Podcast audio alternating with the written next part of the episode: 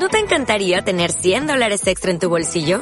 Haz que un experto bilingüe de TurboTax declare tus impuestos para el 31 de marzo y obtén 100 dólares de vuelta al instante. Porque no importa cuáles hayan sido tus logros del año pasado, TurboTax hace que cuenten.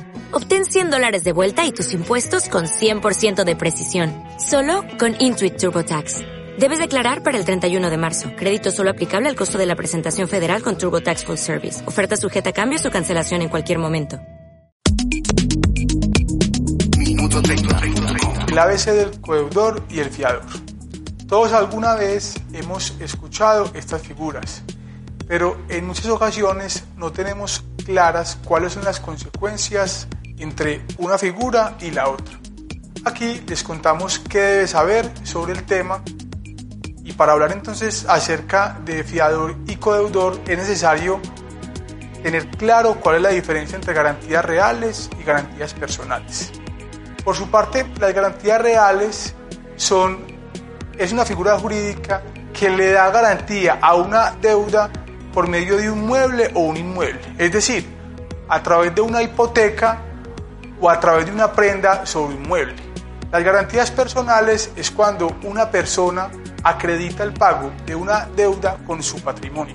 Entonces lo que usted debe tener presente es que cuando usted firma una garantía a otra persona como fiador o como codeudor, usted está firmando para proteger con su patrimonio en caso de incumplimiento del acreedor principal el pago de esa deuda con su patrimonio.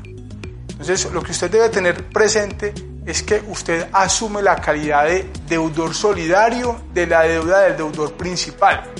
Por lo tanto, cuando ese deudor principal incumpla con la obligación principal, el acreedor puede repetir que en contra de su patrimonio en caso de que ese deudor principal incumpla.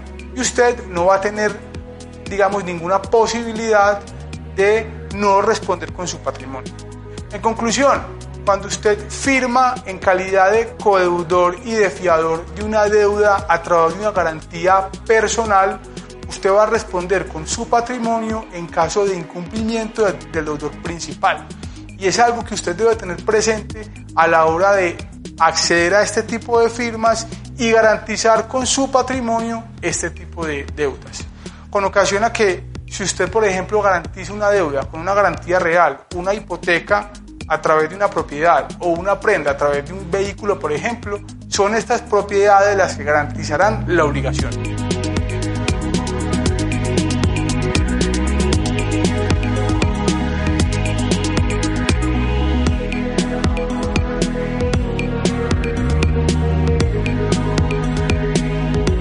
30.com